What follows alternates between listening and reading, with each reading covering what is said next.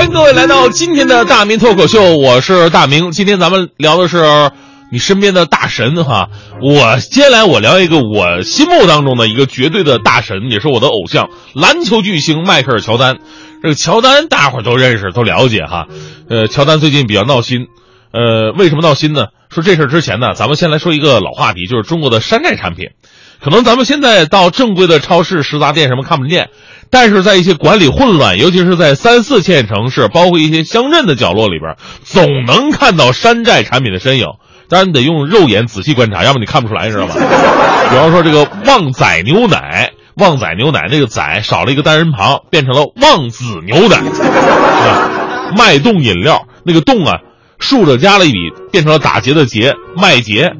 王老吉凉茶，吉字去掉一笔，变成了王老谷。最逗的是百事可乐，那个百字啊，同样是上面的一横去掉了，变成白天的白。百事可乐，你都白事了，有什么可乐的？这是吃的喝的，用的更多呀。山寨品牌的服装，各种文具、工具、家用电器，还有最夸张的是手机。你看现在电视广告上那些山寨手机，哪个不是功能无比强大？什么无线待机，一块电池用到底，扬声器超大堪比豪华音响，开机密码自动报警，真金真钻八心八箭宝石手机，不怕火烧不怕锤子砸的金刚手机，最恶心还有打电话省话费的手机。我就在想，什么时候话费多少是手机厂商说了算的了？你让三大电信运营商情何以堪？而且当山寨手机。遇到山寨充电器，那就不是手机了，那是手雷，你知道吗？所以呢，之所以说我的偶像乔丹最近很闹心，就是因为他在中国碰到了一个山寨他的品牌——乔丹体育。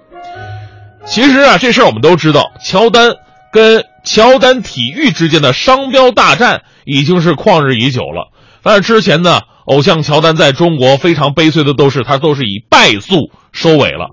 昨天呢是世界知识产权日，最高人民法院在这一天开庭审理乔丹系列案件，这一次的结果将为这次充满争议的案件盖棺定论。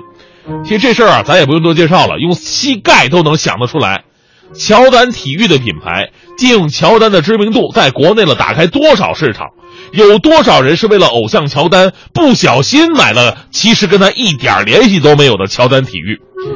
权威媒体曾经做过调查，在一段时间里边，大多数人都以为乔丹和乔丹体育之间的必然联系，所以抛出犯不犯法不说哈，这起码是种营销手段，是非常恶心的手段。一方面利用的是乔丹的名气，另外一方面则是消费者的无知。山寨最大的好处是什么呀？节省广告费啊！人家为了打开知名度，每年几百万、几千万的投广告。他们根本不用啊，靠乔丹两个字就行了。你说都像你们这样，我们广广播电台挣谁钱去？当然啊，我觉得更恶心的是他们自我辩解的说法。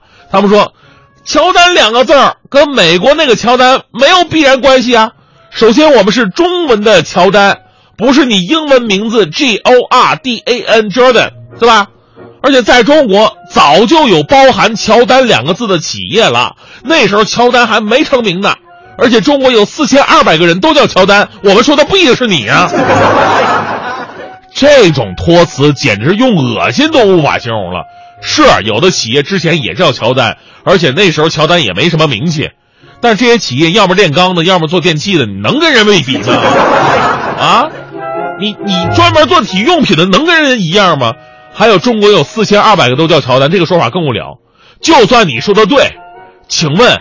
你为什么还申请了马库斯·乔丹和杰弗里·乔丹这两个商标名字呢？而这两个名字刚好都是乔丹的儿子，难道这是可以用缘分呐、谢谢啊来回答的吗？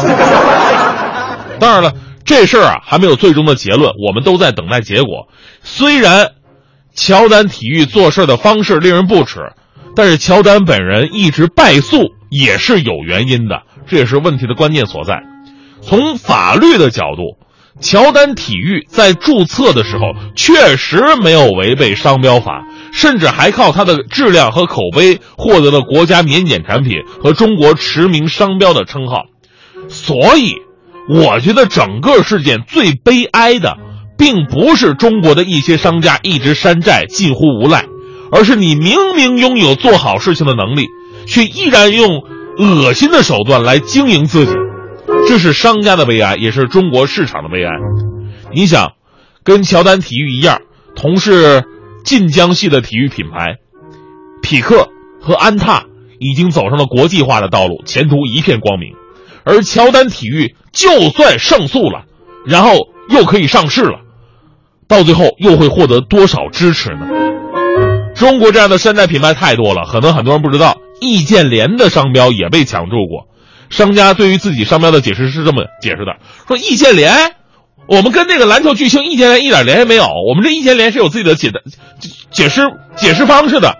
易建联的意思就是容易建立联系的简称，真的这么解释的。还有姚明，也因为商标问题打过官司，那个商标的名字叫做姚明一代。如果姚明当时没打那官司，估计现在他跟那个 iPhone 一样出到姚明六 S 了都。国家体育用品的，还有叫这个国国产体育用品，还有叫这个林书豪的、科比的、耐克王的、阿迪王的，最最可怕，还有一个牌子集两家之所长，叫耐克达斯，口号更逗，叫扎斯的 Don't Eat。最后啊，说一条前两天咱们说过的新闻：腾讯起诉两家公司出品的《超神联盟》是抄袭他们的知名游戏《英雄联盟》。而马化腾在之前的两会上也提出了，网络盗版是产业挥之不去的阴霾，极大制约了数字内容产产业生态良性发展。你说本来给自己维权吧是值得鼓励的事儿，但是网友们却反过来纷纷吐槽马化腾跟他的腾讯，因为马化腾跟他的腾讯，他们就是靠山寨产品起家的。首先，他们直接山寨了以色列神奇公司的 ICQ，变成了现在的 QQ。然后呢，别人出了迅雷，他就出 QQ 旋风；别人出了 PP Lab，他出了 QQ Lab；别人出了淘宝网，他出拍拍网；别人出百度知道，他就出 QQ 问问；别人出了劲舞团，他就出 QQ 炫舞；别人出了三国杀，他就来了一个英雄杀；别人出了反恐精英，他就出了穿越火线。如今别人出了超神联盟，他告诉人家了，确实有点不太地道。说实话呢，我从来不反对山寨。前提是质量有保证的山寨，因为山寨说白了是模仿，是吧？而模仿是每一个起步的人或者企业首先都要去做的事儿，就像我们小孩阶段是一样的，这很正常，这是一个必经的阶段。